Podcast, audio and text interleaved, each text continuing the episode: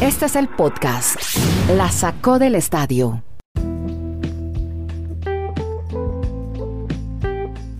Aquí estamos, llegamos al episodio 309 de este podcast que transmitimos streaming desde Chile, Colombia y Estados Unidos con eh, Kenneth Garay, Dani Marulanda y quien les habla Andrés Nieto Molina, su servidor desde Santiago de Chile. Hoy estaremos hablando de jugadores de fútbol de la selección inglesa que les dijeron que no podían seguir más por violar las eh, normas de conducta, disciplina del equipo inglés de fútbol que está en la Nations League.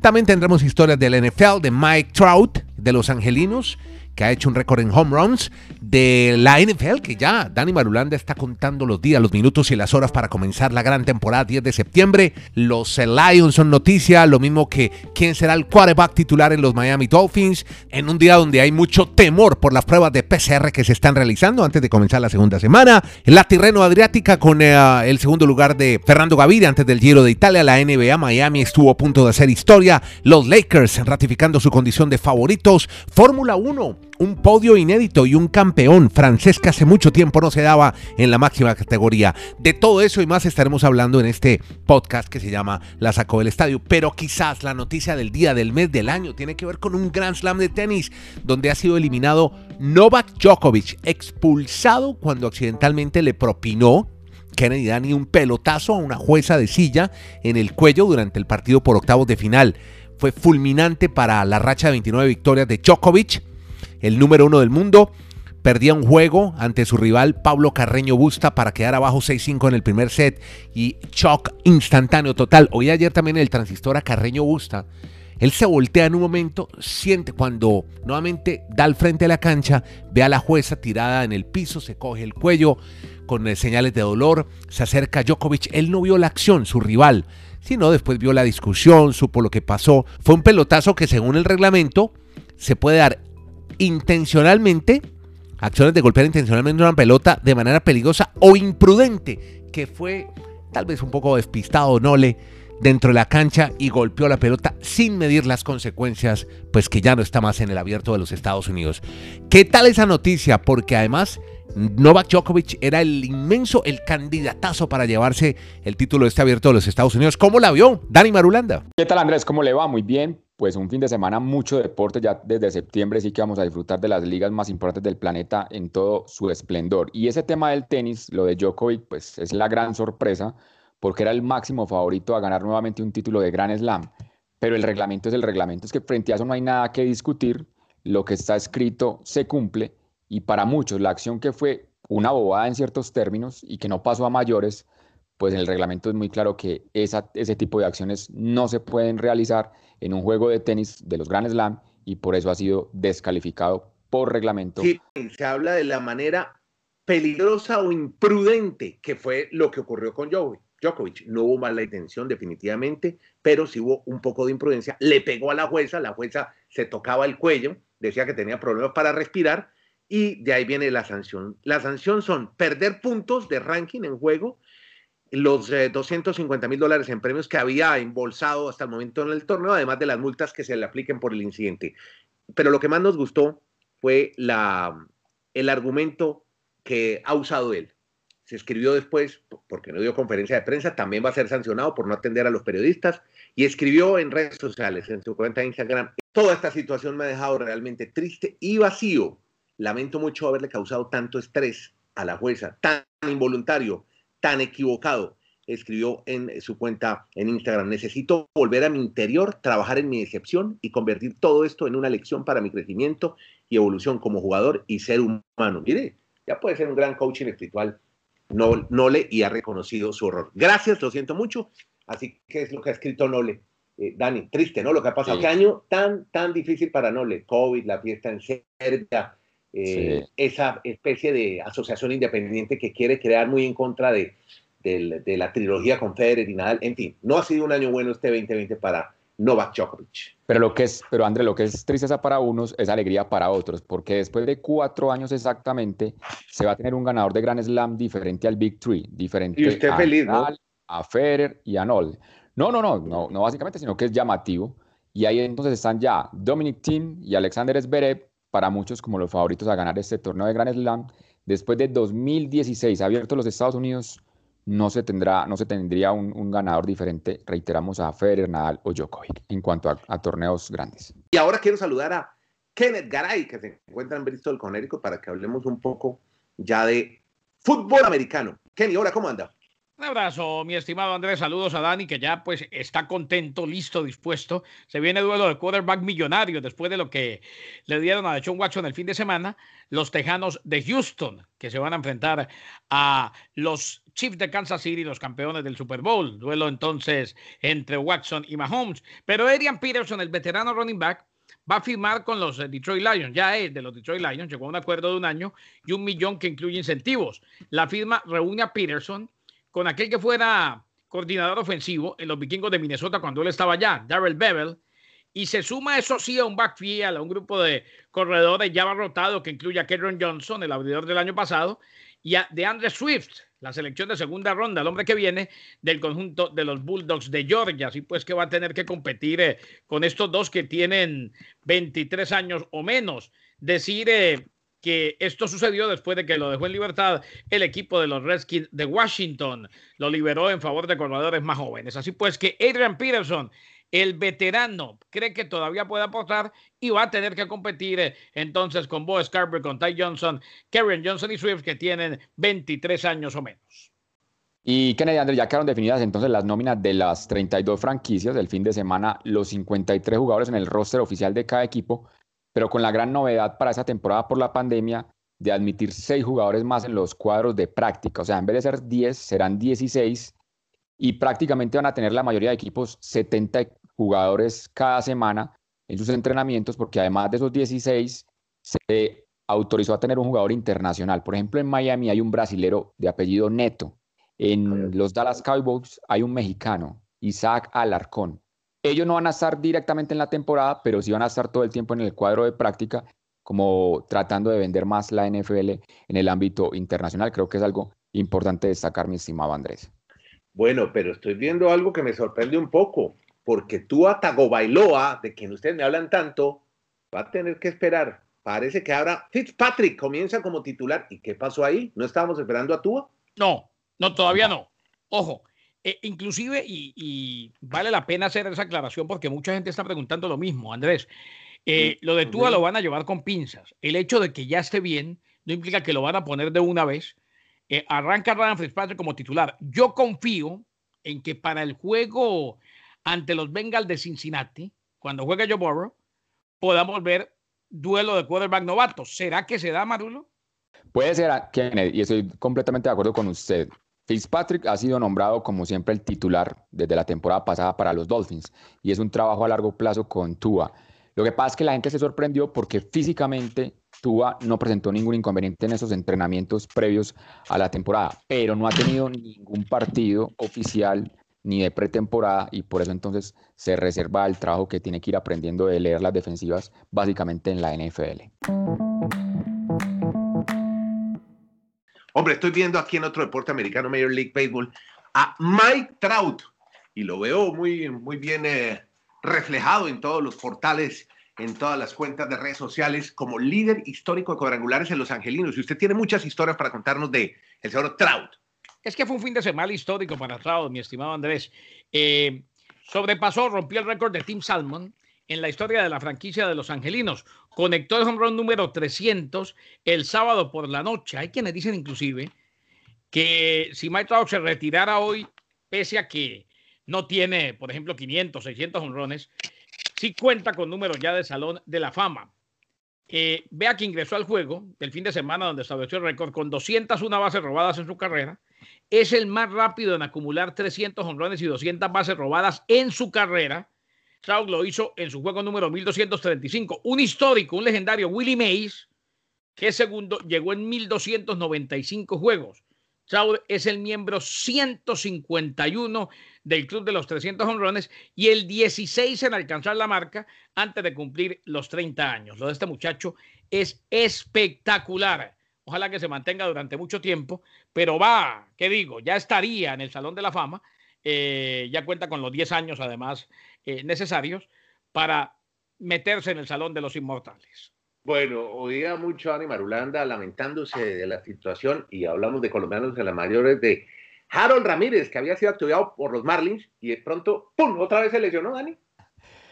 Así es, Andrés. Lamentablemente, la información negativa para Colombia la genera Harold Ramírez. El fin de semana fue nuevamente titular con los Marlins y en el primer juego visitando a Tampa se lesiona su pierna. Es una lesión de distensión de la corva izquierda de su muslo y obviamente entonces queda nuevamente por fuera del equipo de los Marlins y a eso le sumamos que el fin de semana es la primera vez en la temporada que los Marlins salen también de la zona de playoffs. Ya no aparecen entre los ocho primeros, los están aterrizando. Lamentablemente cuando ya aparecía el equipo totalmente armado, pues ahora esta lesión de Harold Ramírez va a afectar bastante el line-up de los Marlins. Dani, tenemos récord de participación de colombianos en grandes ligas. Sí, 11, 11 jugadores han actuado esta temporada en el béisbol de las grandes ligas. Pero vea, veamos, veamos el tema de la Nations League, ese torneo que se está jugando muy bonito entre selecciones europeas, que ayer tuvo muchas historias, unas por el lado de España, otras por Alemania. ¿Qué pasó en España, Kenny? En España, Sergio Ramos eh, anotó dos goles. Le ganaron 4 a 0 a Ucrania, segunda jornada de esta Liga de Naciones, que para mí no es más que un torneo inventado, pero yo sé que a ustedes les gusta mucho. Eh, con lo cual superó a Daniel Alberto Pasarela. O sea, pasó a ser el defensor con más goles en la historia, el defensor central con más goles en la historia. Eh, y Ansu Fati también anotó, con lo cual pasó a ser el más joven en anotar con la selección española. O sea, Sergio Ramos sobrepasó a Pasarela, el gran capitán de España, anotando dos goles, y Ansu Fati fue el más joven en anotar en la selección española en toda su historia. Y por Alemania, noticias que ayer sorprendentemente lo. Bueno, no digo sorprendente, bueno, debía haber ganado Alemania, pero le empató Suiza, estaban en su casa en Basilea y empataron al final los suizos. Un muy buen partido, muy, muy activo, dinámico, lleno de situaciones. Dani, ¿qué pasó con los alemanes? Lo que pasa, Andrés, es que, a ver, ese es otro punto de vista. Eh, de pronto, Kenneth dice despectivamente que es un torneo inventado. A mí me parece que es un torneo muy interesante. Yo les voy a dar la explicación porque me parece interesante. Se quedó en la polémica. Yo le monté por Alemania y él quiere pelear con Kenneth. No, es que el, dato, el, dato, va para Alemania. Si yo les digo a ustedes, si yo les hablo a ustedes de San Marino en ese torneo, ¿ustedes qué dirán? Que no debían ni siquiera participar, esos países no dicen nada. nada. también, inclúyamelo ahí. San Marino no ha ganado ningún partido en la historia de la Nation League. Recordemos que esta es la segunda versión que se desarrolla. Pero si yo les digo que Alemania tampoco ha ganado ni un solo partido en la Nation League, ¿ustedes qué me dicen? Lo que no lo creemos. Ah, pues aunque no lo crean, Alemania no ha ganado ni un solo yo partido. Le digo, yo no le digo nada porque este es un torneo amistoso que se inventó la UEFA. Les voy a explicar por qué no es amistoso. Le, dieron a la cañona un título más a Cristiano con la selección de Portugal. No, es que, usted, usted todo lo que sea contra, contra Messi o el señor Ronaldo ya le, lo mira de manera diferente. No, el tema es el siguiente. La Nation League fue diseñada para hacer grupos con selecciones del mismo nivel, en cierto sentido. Por eso es que Alemania no ha ganado ningún partido, porque ha enfrentado a selecciones de básicamente la primera página o el primer nivel de Europa. Mientras que San Marino se enfrenta a rivales de su misma jerarquía en cierto sentido. Por eso. Dani, usted tiene razón, pero la Nations League fue diseñada, digamos, la verdad de las verdades. Es un tema para económico. Poder, para poder tener en, amistoso, en, en fecha FIFA de amistosos internacionales algo que valiera la pena para Europa y al mismo tiempo así pueden jugar los demás países. Antes sí vale la pena. O sea, se está acabando con el tema de los amistosos Kenneth. O sea, es que ya, ya hay no hay mejor. todos valen para la clasificación FIFA, que es otro negocio. No, no le mintamos a la gente. Pero jugar por algo me parece importante. Además, da un cupo también a la Copa del Mundo. Es que eso, lo, eso a, a, la euro, a la euro, eso es lo más importante. Da, da cuatro cupos, el ganador de la Serie A, de la Serie B, de la Serie C y la Serie D. Por eso yo insisto, vamos a ver unas selecciones súper emergentes como Kosovo, que pueda estar en una euro enfrentando a las tradicionales. ¿Cómo se llama el arquero de Kosovo? ¿Usted que le, le gusta tanto eso? No, Lo porque es que es como un colombiano que un día me dijo que él era muy colombiano. Le dije, cánteme la cuarta, esto, fue- esto fue al himno nacional. ¿eh? Me la Lo sabe, va- nadie se la Lo va, a sabe. descubrir, lo va a descubrir el próximo verano, si la pandemia lo permite, cuando disfrutemos la euro. ¿Cómo le parece, don Andrés, que el fin de semana fue el debut internacional de dos jugadores jóvenes y que prometen mucho con la selección inglesa? Hablamos de Phil Foden y Mason Greenwood. Correcto. El debut de Foden, que tiene 20 años, y de Greenwood, se hizo en el partido que le ganaron 1 a 0 en esta Liga de Naciones tan maravillosa eh, a Islandia. que a propósito lo estuve viendo, fue un bodrio de partido terrible, infumable. Eh, los muchachos, lamentablemente, se saltaron los protocolos del COVID. Ay, no me digas. Invitaron a unas amigas al hotel. No, pero solo eso faltaba. O sea, los, los muchachitos celebraron su llegada al fútbol internacional con la selección inglesa, invitando a unas amiguitas al hotel. Ay, pobrecitos. Y resulta que Garrett Southgate los sacó de la nómina, no viajaron con el equipo, eh, de Reykjavik a Copenhagen, donde van a jugar contra Dinamarca el día de mañana. Así pues, Sí. que ya debutaron y ya la regaron, ¿eh? Sí. porque lamentablemente no devuelven a Greenwood y a Foden, que invitaron amiguitas para celebrar que habían debutado jóvenes con la selección. Caray, anote, anote por ahí en un papelito para que no se le olvide. Georgia, Bielorrusia, Macedonia del Norte o Kosovo, una de esas cuatro selecciones va a ser la ganadora de la zona D, de la cuarta, el cuarto nivel de esta Nation League, y lo verá usted, Dios mediante, el próximo verano en la Euro. Así como vimos una vez a Islandia y todo lo que generó en ese país. A mí siempre me gustó los Georgia porque Georgia les dicen los Bulldogs y son un gran equipo la- de fútbol americano. No, no, no, no. Pero mire, hombre, no podemos dejar pasar de, de hablar. Hombre, el capitán Rubel está que se habla porque una cara loquísima, dos safety cars, bandera roja, 10 segundos para Hamilton y ha ganado Gasly, un francés Pierre Gasly, que además, Dani, cuénteme un poco, eh, el tipo había intentado entrar Red Bull y, y no pudo. ¿Cómo fue? ¿Usted sabe algo Por sobre eso? por nada, es que prácticamente 110 carreras había tenido en su historial en la Fórmula 1 y la primera vez que celebran lo más alto del podio por todo lo que nos va a contar el Capi Rugeles de lo que sucedió el fin de semana en esta loca Fórmula 1. Así es, Dani. Al parecer el destino y los planetas se alinearon y escucharon nuestras peticiones. Queríamos una Fórmula 1 emotiva y diferente, pues eso fue lo que pasó este fin de semana en Monza. Abrimos con la noticia de la familia Williams y cerramos con un podio inédito para la historia. El piloto francés Pierre Gasly de la escudería italiana Alfa Tauri ganó su primera carrera en Fórmula 1.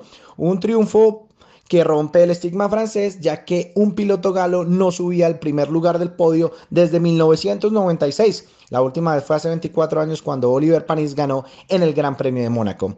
Gasly, quien justo antes del primer safety car entró a los boxes, se encontraba en la decimoquinta posición. Aprovechó el error de Hamilton y Mercedes y saltó a la tercera posición y para su suerte en el relanzamiento de la carrera apareció la bandera roja y la sanción de Hamilton, dejando libre el camino para su primer triunfo. Triunfo que nos dejó un podio para la historia con el español Carlos Sainz de McLaren en segundo lugar y Lance Stroll de Racing Point en el tercer puesto. El Gran Premio de Italia 2020 fue el primero desde hace ocho años en Hungría 2012 en que ningún piloto de Mercedes, Ferrari o Red Bull estuvieron en el top 3. Este resultado alocado reavivió el debate sobre usar formatos de carreras dobles con parrillas invertidas en el futuro de la Fórmula 1. Amanecerá y veremos. Un saludo. Hombre, increíble. Y usted feliz, ¿no? Gasly, Sainz, No, no, no, usted lo un viera Alfa en el Tauri Twitter. ganando una Usted lo carrera. viera en el Ah, Twitter. Usted lo viera en el Twitter. Salió. No, no. Primer tweet. Celebro la rebelión de los chicos. Desde hace Está ocho feliz, hombre. años, desde el 2012, no terminaba un podio de una carrera de Fórmula 1 sin un Ferrari, sin un Mercedes o- y sin un Red Bull. O sea, aquí fue totalmente atípico lo que pasó este fin de semana. ¿Cómo, cómo se llama la escudería del francés? Perdón. Alfa Tauri. Alfa Tauri. Es Alfa Tauri, es como decir Kosovo no- en, la, en la Liga de Naciones, ¿no? Más o menos. O que son de Alfa Romeo, ¿no? Que es una, Sí, escudería- sí, una marca de carro muy famosa. Y Son italianos. Ayer está lo Son italiano de italianos. fiesta. Porque si Sí, no ganan con Ferrari, que es un verdadero desastre esta temporada, pues lo hace el chiquito, que es Alfa Romeo. Bueno, mire, es que se me Francia, acaba el Francia, tiempo. Andrés, 24 años, perdona, Andrés, 24 años sin que un francés ganara una carrera de Fórmula 1. Gol. Ganar en Monza, históricamente es lo equivalente a ganarle a Boca en la Bombonera o al Real Madrid Ah, en, en el Bernabéu si se le gana a Ferrari. Por eso es que la primera victoria en Fórmula 1 de Juan. Pablo Montoya la celebramos tanto cuando ganó en Monza. En el transcurso del día vamos a ver qué pasa porque hoy es un día muy importante en el Tour. No porque no corran, están de descanso. No, hoy están temblando todos en el pelotón porque les están haciendo los PCR. Y equipo, incluido hasta el mecánico o el entrenador, cualquiera, si salen dos positivos por equipo, chao, se van del Tour de Italia. Hay tensión en el día de descanso que ya la camiseta amarilla la tiene Primo Roglic por las bonificaciones, Marulanda, básicamente, porque Egan Bernal creo que se está reactivando también y creo que va a haber, es una carrera muy abierta este año, hay posibilidades también para Landa, ayer Nairo Quintana no tuvo un buen día, el ciclismo demuestra que es de días, ¿no? Días buenos, días malos, ayer fue un día bueno para Bernal, antierno, pero vamos a ver cómo llegamos así hasta la tercera semana. Y Andrés, quedan cuatro etapas con llegada en montaña para que se agenden el viernes de esa semana, el domingo que es el Gran Colombier que usted nos había mencionado que podía ser la etapa reina de este tour, y durante la próxima semana, miércoles y el sábado, la penúltima etapa es una contrarreloj individual que termina en un premio de primera categoría. El punto es, si a Roglic no lo atacan desde lejos, sin problemas, se les va a ganar este tour en todas las llegadas porque es el más fuerte en el remate. Yo no sé qué estrategia, si se van a tener que unir y aliar colombianos, como lo está haciendo Pogachar con, con el mismo Roglic, siendo eslovenos, aunque corren por diferente equipo, porque en el papel hoy Roglic debería de ganar el Tour sin problemas. comenzó, esta es una carrera previa al, Giro de Italia, al terreno adriático, y ya hubo, ya hay historias para contarnos de la primera etapa, Dani. Sí, normalmente esa carrera se hace en marzo, pero obviamente por la pandemia se tuvo que aplazar hasta esta fecha. Y hoy la figura de, la carrera fue Fernando Gaviria. Tal vez se apresuró a hacer el embalaje 300 metros antes de la meta y llegando ya a cruzar la línea apareció Pascal Ackermann, el alemán del Bora, y le pudo, le pudo robar esa primera victoria de etapa en la Tirreno Adriático al colombiano, pero se vio fuerte hoy Fernando Gaviria en este remate de etapa. Vamos ya, gracias a todos por suscribirse, por comentar este podcast a través de cualquier plataforma, hasta en YouTube también nos están oyendo, por comentarlo, pasar la bola. Usted sabe que va a encontrar la mejor información de deportes americanos contados desde Deportes del Norte para nosotros los del Sur en este podcast que se llama La Sacó del Estadio con Garay Marulanda y Nieto Molina. Chile, Colombia, Estados Unidos nos unimos todos los días en 20 minuticos largos para hablar de deportes americanos.